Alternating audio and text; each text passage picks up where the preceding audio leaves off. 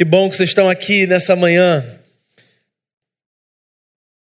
A gente está, se não me falha a memória, há três domingos conversando sobre um documento da história da igreja. A igreja, quer católica, quer protestante, constrói a sua história, dentre outras formas, a partir da produção de textos, de documentos. Documentos que reafirmam aquilo em que a gente crê.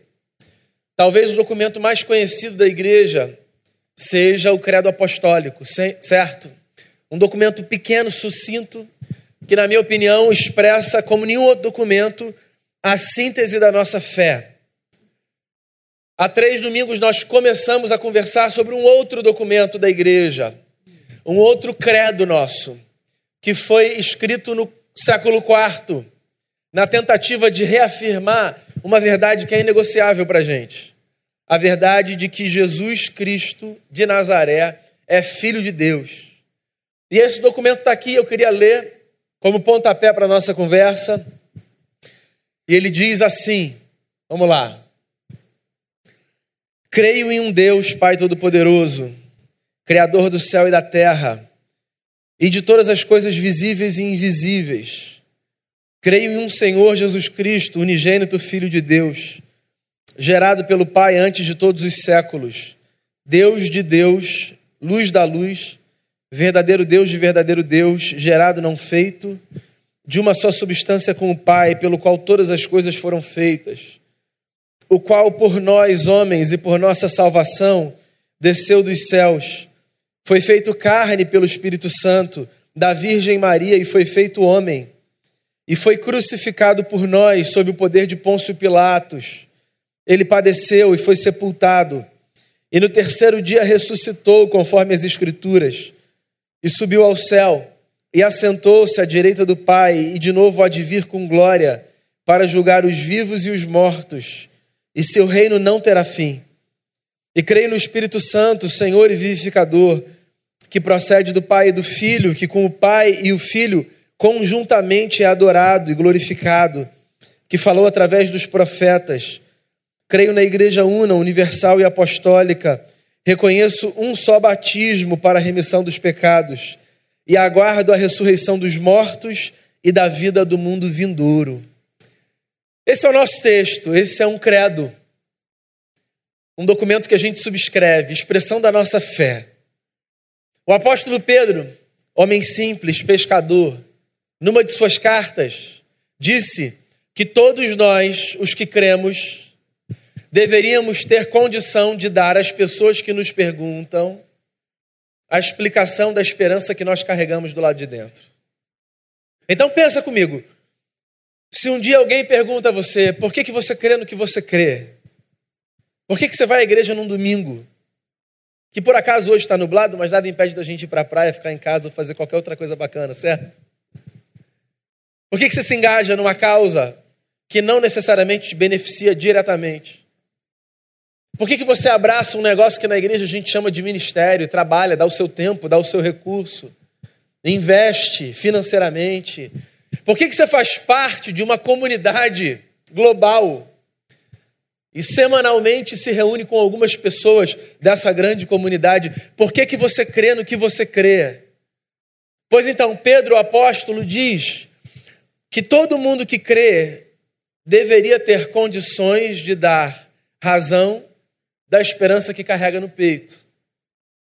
Quando a gente se debruça sobre um texto como esse, quando a gente se debruça sobre a Bíblia Sagrada, o que a gente faz, além de ver o nosso coração ser aquecido por essa presença mística de Deus, é preparar nossa mente para a gente poder argumentar e dizer às pessoas: eu creio no que eu creio por causa disso. Hoje eu queria pegar um pedaço desse credo e queria focar nele, como a gente tem feito todo domingo. Uma parte que diz assim, acerca de Jesus Cristo, o qual por nós, homens, e por nossa salvação desceu dos céus, e foi feito carne pelo Espírito Santo da Virgem Maria, e foi feito homem, e foi crucificado por nós, sob o poder de Pôncio Pilatos.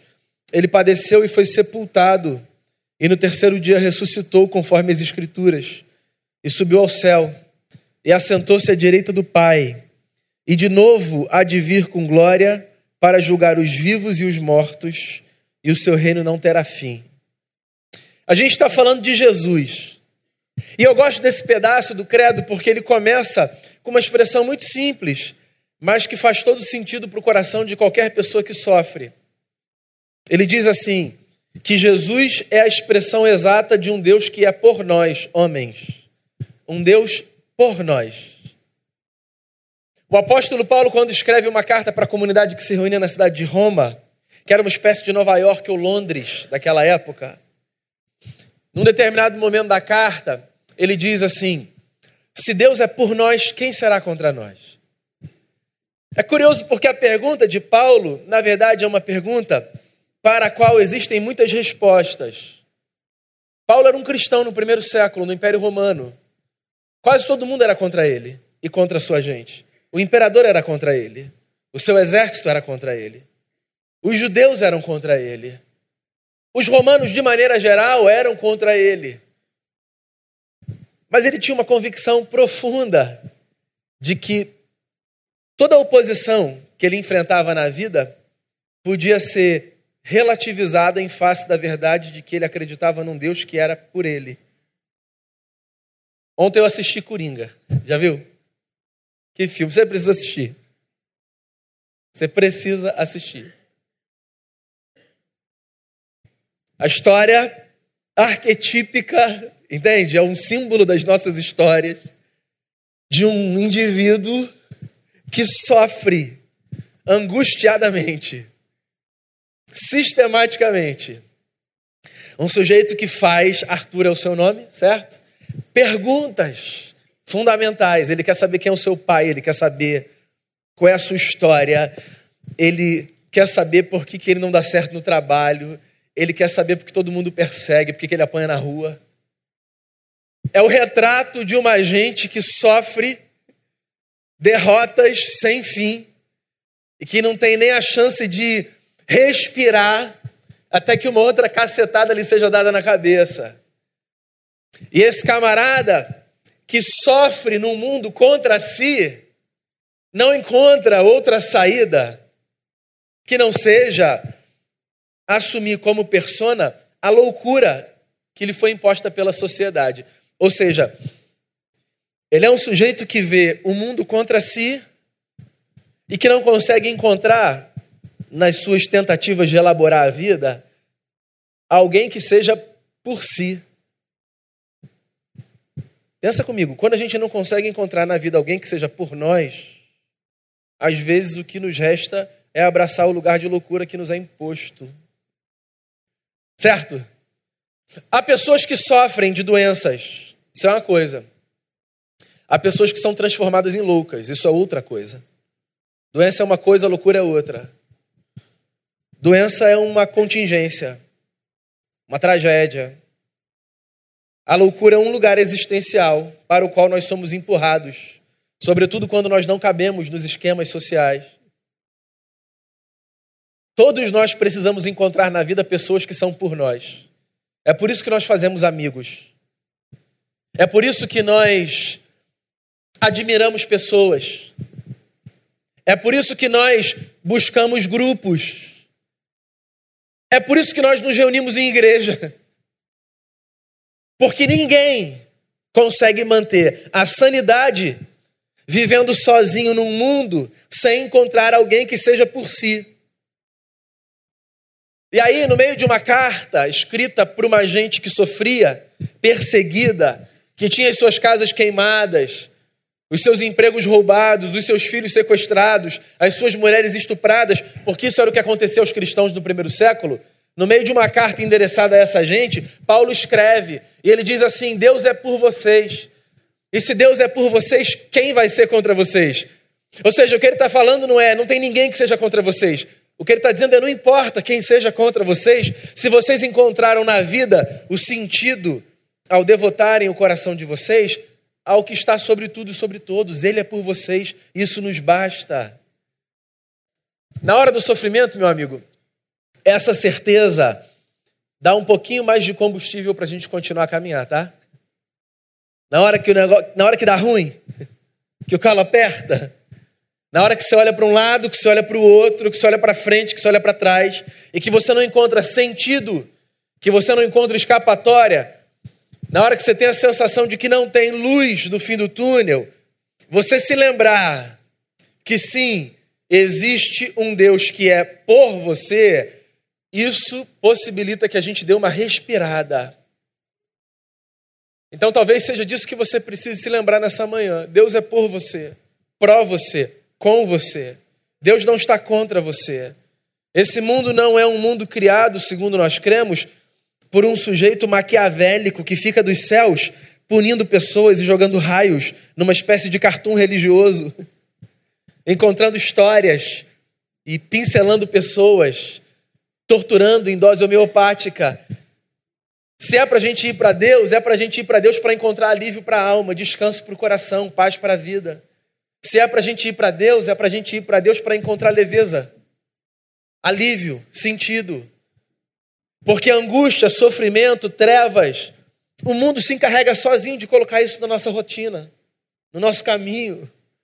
As circunstâncias, e ninguém precisa ser profeta, vidente ou qualquer coisa do tipo para dizer, certo? Que as circunstâncias que atravessam a nossa vida por si só nos empurram para esse lugar de dor e desse lugar a gente não consegue fugir completamente. A dor é parte da experiência humana. O que a gente faz no meio dela, isso sim é uma escolha nossa. E pode ser uma escolha sua acreditar que existe um Deus que é por você, pró você. Pois é disso que a gente está falando. Eu creio em Jesus Cristo. Deus que é por mim. Nós evangélicos somos conhecidos, lamentavelmente, em parte, com propriedade, por ser essa gente que manda os outros para o inferno. E esse negócio nunca entrou na minha cabeça, eu preciso confessar. Porque tem tanta coisa bacana que a gente tem para dizer para as pessoas. Pensa comigo constatar a condição infernal da vida não requer de ninguém muita complexidade intelectual, certo? A vida, na sua simplicidade, pode nos lembrar que existem condições existenciais que são infernais. A gente não precisa sair por aí falando para as pessoas: ó, oh, você vai para o inferno, hein? Amigo, nós estamos, em alguma medida, no inferno. Estamos. Quando a gente se dá conta de que os nossos encontros às vezes são desencontros, de que as nossas histórias às vezes são marcadas mais por desgraça do que por graça, de que alguns capítulos da nossa vida são muito sombrios, de que existe dor que parece que vai fazer com que um buraco abra debaixo dos nossos pés e a gente caia por aí. Essas constatações cada um faz por si. A gente não precisa de um profeta do óbvio que venha nos dizer que a vida é difícil. O que nem todo mundo consegue perceber, dependendo do tamanho do sofrimento que cada um viva, é que existe nesse mundo de caos um Deus que é pela gente. Essa é a boa notícia que a gente deve dar. De que Deus é pelas pessoas. De que ninguém precisa caminhar sozinho. De que ninguém precisa viver a sua angústia no isolamento, na segregação. Porque Deus é por nós. E ponto. E Deus é por nós. E ponto. Eu creio, diz o credo, num Deus que é por nós e que é por nós homem. Essa é uma segunda afirmação bacana do texto. Esse é um mistério de fé.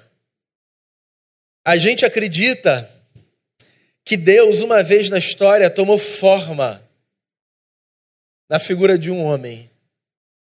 Deus irrompe a história, não numa demonstração de poder, de força e de grandeza, não como um general, não como um anjo maioral dos maiorais, mas como um homem simples. Um homem que vive num lugar específico, num tempo específico, numa casa específica. Um homem que pode ser tocado, um homem que sente fome, um homem que vai para a escola. Olha só que loucura. Loucos são os cristãos, né? Nós subscrevemos a tese de que existe um Deus em quem nós cremos, que foi para a escola aprender a ler e escrever. Jesus de Nazaré, que foi carregado nos braços de sua mãe, Maria, porque se caísse no chão enquanto bebê, morreria como qualquer bebê. Um Deus frágil, um Deus que se fragiliza. Essa é uma das subversões da fé cristã. Pensa comigo, a história das religiões sempre deu a Deus esse lugar de força e de grandeza. Quem é Deus no imaginário religioso? Em qualquer civilização. Deus é esse sujeito forte, grande. Deus não cabe. Deus é o Todo-Poderoso. Deus é o Criador. Deus é o Senhor das causas impossíveis. E qualquer adjetivação que a gente queira dar a Deus, que dê a Ele essa ideia de grandeza, de majestade, de sublimidade. Deus é isso tudo. Nada menos do que isso tudo. É assim que a gente pensa. Aí vem um profeta, um erudito em Israel, um homem chamado Isaías, e diz assim: virá um que será o servo sofredor. Um homem sem beleza, um homem sem força. Um homem de quem todos os homens viram o rosto. Sabe aquele sujeito que nos desconcerta tanto pelo lugar ao qual ele foi condicionado, que quando a gente passa por ele, a gente olha para o outro lado, não por conta da vergonha que há nele, mas por conta da vergonha que há dentro de nós, quando a gente se dá conta de que existem pessoas que foram colocadas nesse lugar existencial e a gente vira o rosto, como uma forma de proteger a nossa própria sanidade, e a gente diz: Eu não vou nem olhar, vou fingir que não existe. Então Jesus era um desse, homem de quem os homens viravam o rosto. E aí o profeta diz: Ele foi moído pela gente, ele foi levado ao matadouro como uma ovelha. Não havia nele mancha. Isso é um símbolo para a religiosidade judaica. Era um cordeiro puro que foi sacrificado no lugar de outros. Homem, nasce na história. E aí a gente pode antecipar a mensagem do Natal que todo mundo conhece. Nasce aonde? Não nasce em Jerusalém. Nasce em Belém, cresce em Nazaré, nasce numa manjedoura, não tem casa para ele, ele está entre os animais. Ele é fraco. Ele nasce, Deus chega na história, ninguém nem sabe o que está acontecendo. É Deus que está chegando e as pessoas estão tocando a sua vida. Porque Deus não chega na história no meio de carruagem. Deus chega na história na fragilidade da existência. Isso não é poesia. Isso é o que dá sentido para a nossa fé. Só existe a possibilidade de eu pensar num Deus que é por mim se eu penso Antes disso, num Deus, não a quem eu possa admirar, mas com quem eu possa me identificar. Eu não preciso de um Deus para admirar. Há coisas demais admiráveis no mundo. O pôr do sol no arpoador é admirável. A praia do recreio é admirável. A prainha, meus amigos, a prainha. As montanhas.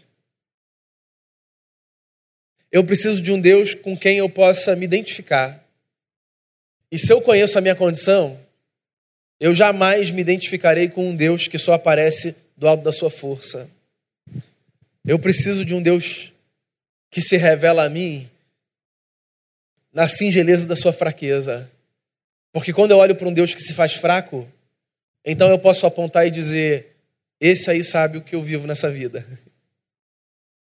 Tem um teólogo católico chamado Tomás Halik, do leste europeu, que escreveu obras preciosíssimas. Uma delas, um livro chamado Toque as Feridas. São 11 ensaios sobre a espiritualidade de São Tomé. O homem que é rechaçado na sua experiência de fé porque faz um questionamento a Jesus, como se ninguém fizesse questionamentos a Deus no alto dos seus devaneios, certo? É impressionante como a gente projeta no outro aquilo que a gente tem, na tentativa de fingir para terceiros que a gente é uma agente portadora de uma espiritualidade que a gente nunca conheceu. Tomé, homem incrédulo. Hum. Ok, Tomé. Vamos conversar agora de Tomé para Tomé? Quem nunca? E quantas vezes? E quantas vezes por dia? E quantas perguntas a gente faz?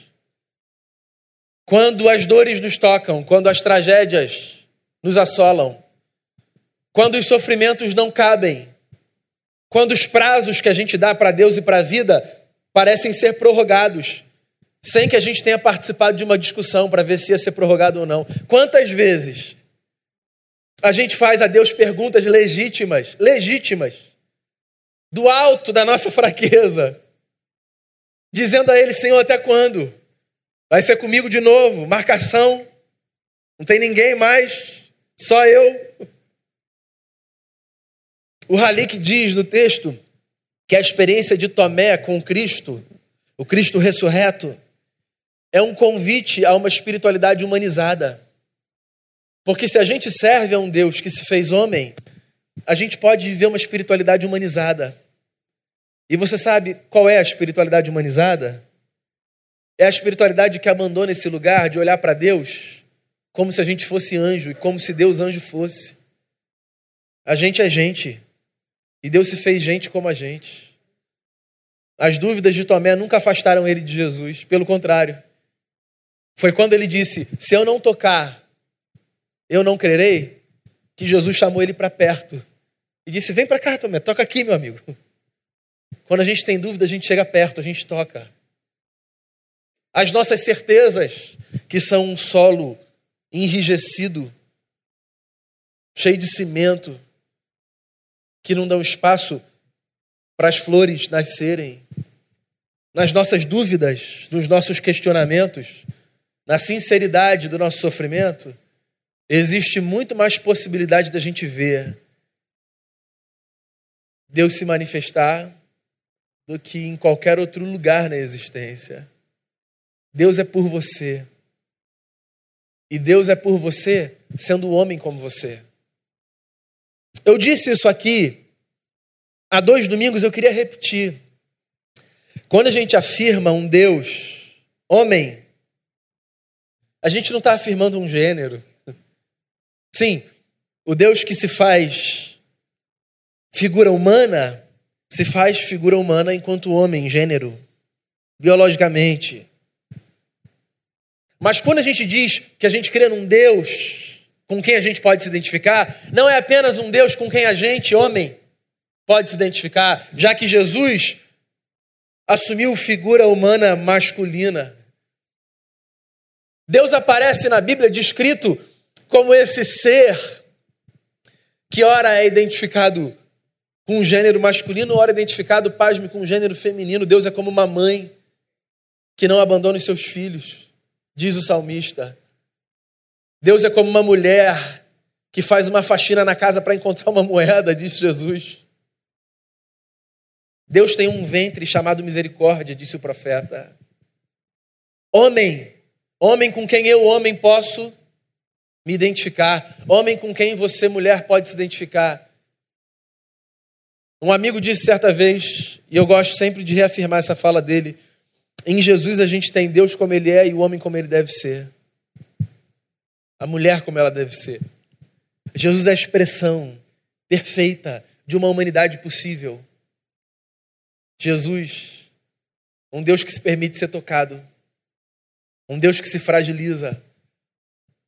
John Stott foi um dos grandes teólogos do século passado, um pastor anglicano que pastoreou por muitos e muitos anos numa comunidade na cidade de Londres chamada All Souls Church. Ele disse assim num dos seus livros: Eu jamais creria em Cristo não fosse a loucura da cruz. Porque, ele completa, como é que eu posso acreditar num Deus imune ao sofrimento? Você sabe quando você faz a sua oração e você diz assim: Senhor, é isso que eu estou sentindo.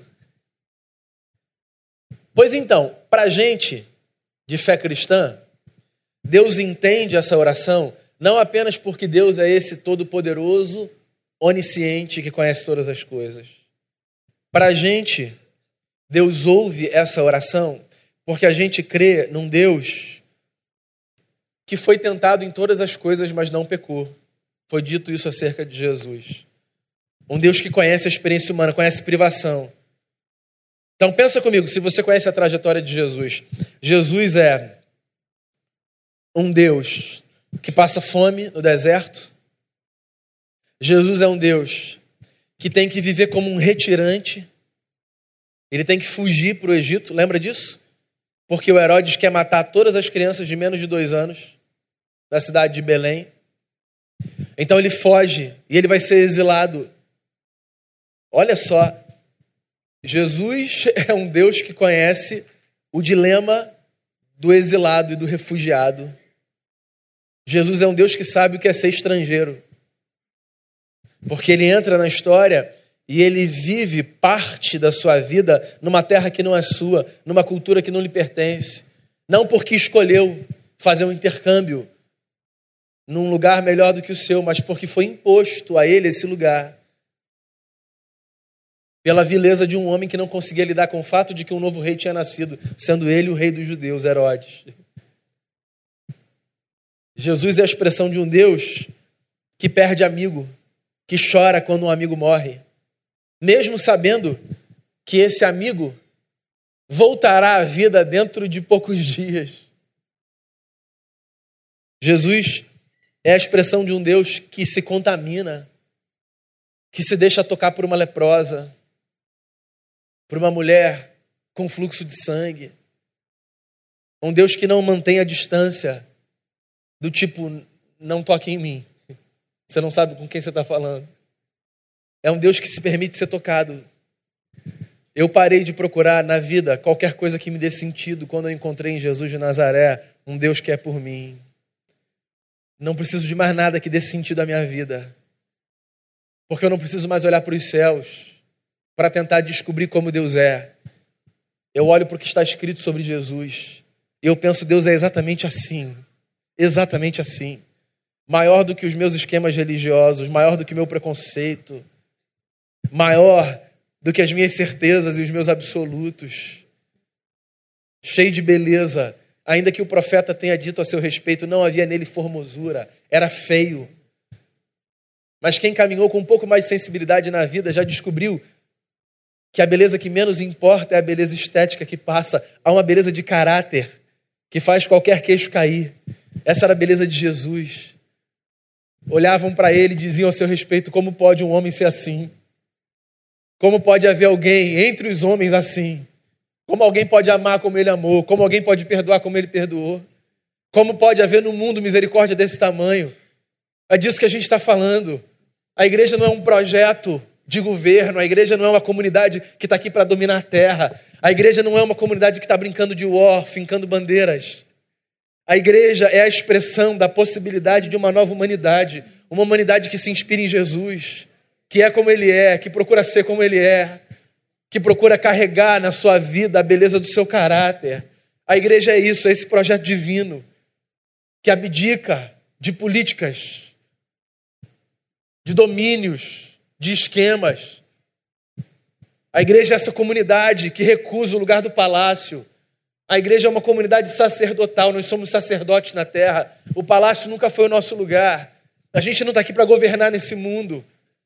A gente está aqui para servir nesse mundo, servir como inspiração, servir fora do lugar do julgamento, servir a partir do acolhimento, da misericórdia, da bondade, da graça. A igreja é essa comunidade, uma comunidade profética, que não aponta o dedo, que estende os braços, que acolhe, que ama que faz com que as pessoas acreditem que Jesus ainda está entre nós, ainda que tenha ido para junto do Pai, porque soprou o seu espírito sobre homens e mulheres que acreditam na perpetuação da sua missão. Isso é a igreja.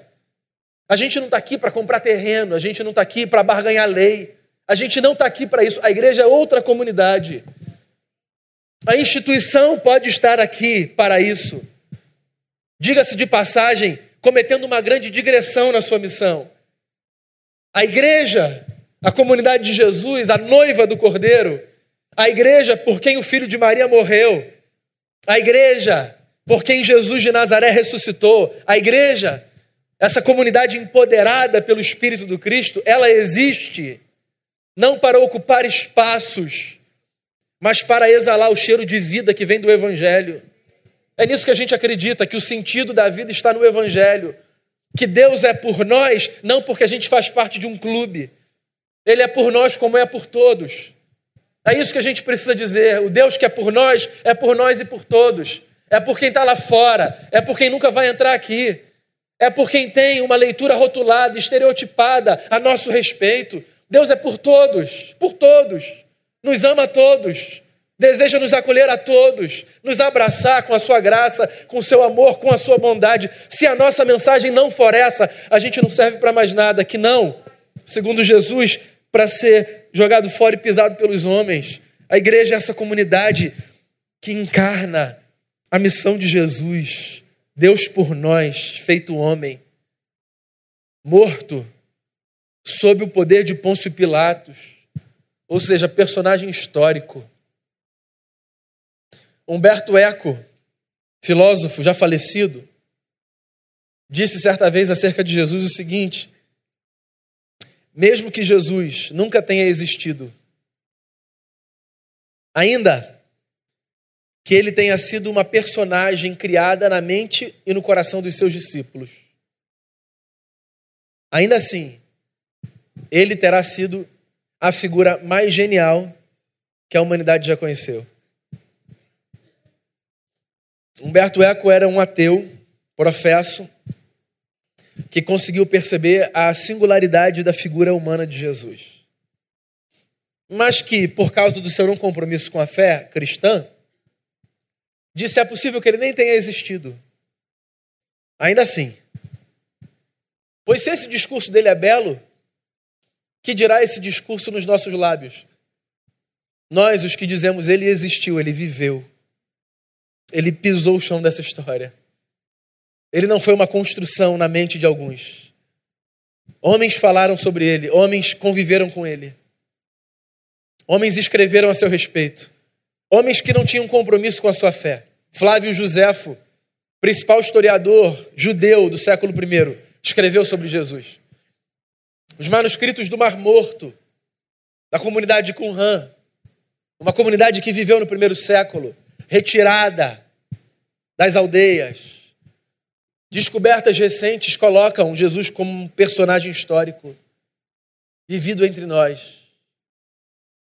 Ele andou entre nós. É nisso que a gente crê. E aí tem um terceiro elemento, que é a matéria de fé. Vocês me perdoem. Eu não quero levar a nossa experiência para o campo da razão somente. Nós somos gente de fé. E a gente acredita num negócio que faz com que algumas pessoas olhem para a gente e digam assim: em que época vocês vivem? Mas tudo bem, as pessoas têm o direito de acreditarem no que elas querem e a gente no que a gente quer. A gente acredita no mistério da ressurreição. A gente acredita que o que foi morto reviveu. A gente acredita que no terceiro dia ele apareceu. Apareceu a mulheres.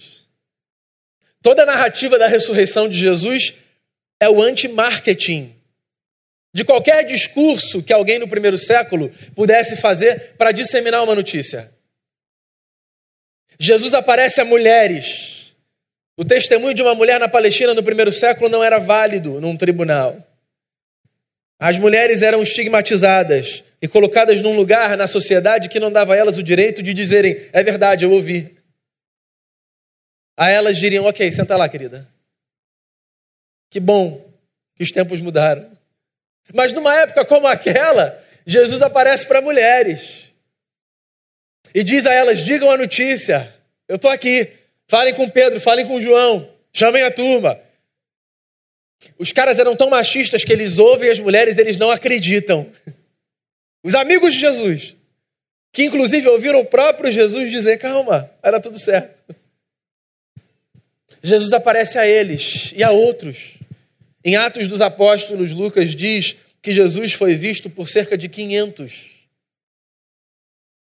É matéria de fé.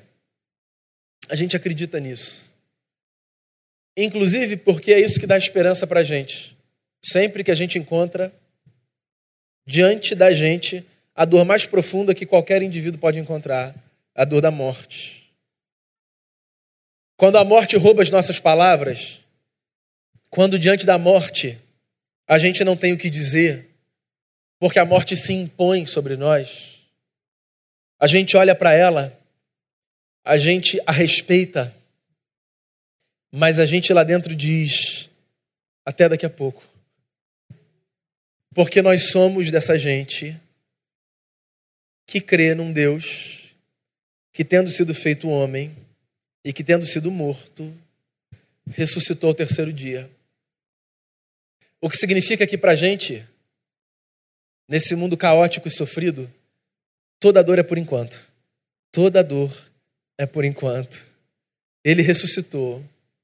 Os anjos disseram aos homens que o viam subir: Por que, que vocês estão olhando para cima?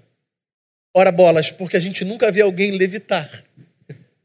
Devia ser a resposta mais básica, né? Mas os anjos tinham um ponto.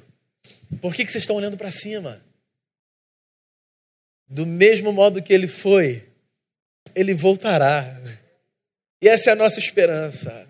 A gente vive embalado por essa certeza, pensa comigo, intangível. É uma certeza porque ninguém rouba esse negócio da gente. É uma certeza a lá Hebreus 11. A fé é a certeza das coisas que a gente não vê. A gente agarra esse negócio, como quem agarra um objeto. A gente agarra. Ninguém rouba isso da gente. É por isso que a comunidade dos discípulos de Jesus, que sofre na história há dois mil anos, continua por aí.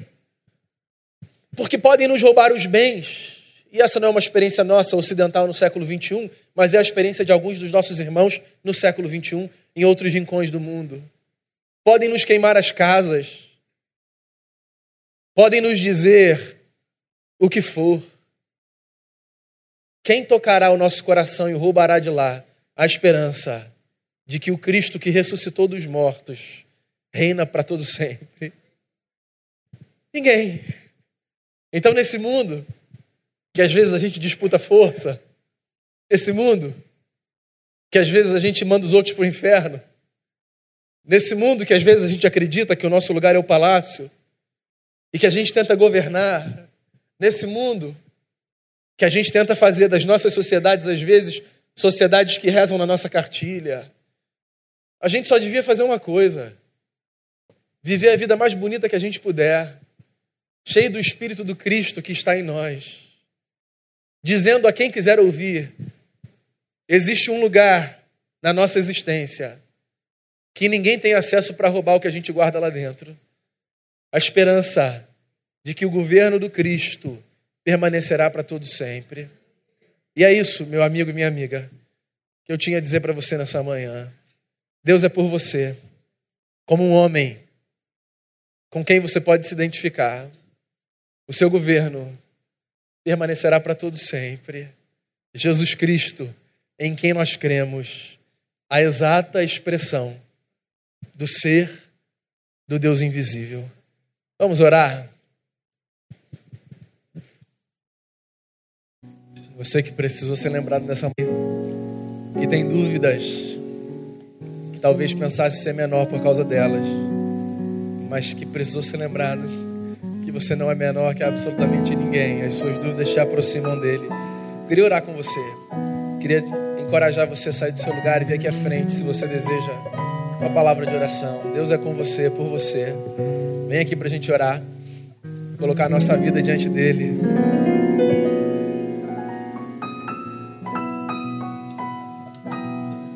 Deus é por você. Já tem tanta coisa contra nesse mundo para a gente ainda achar que Deus está nesse pacote. Deus é por você, com você. Isso é, é fé. É uma certeza que a gente carrega no coração. É isso que embala a gente. Deus é com você, Deus é por você. Nunca contra você, nunca será, nunca estará, nunca estará contra você.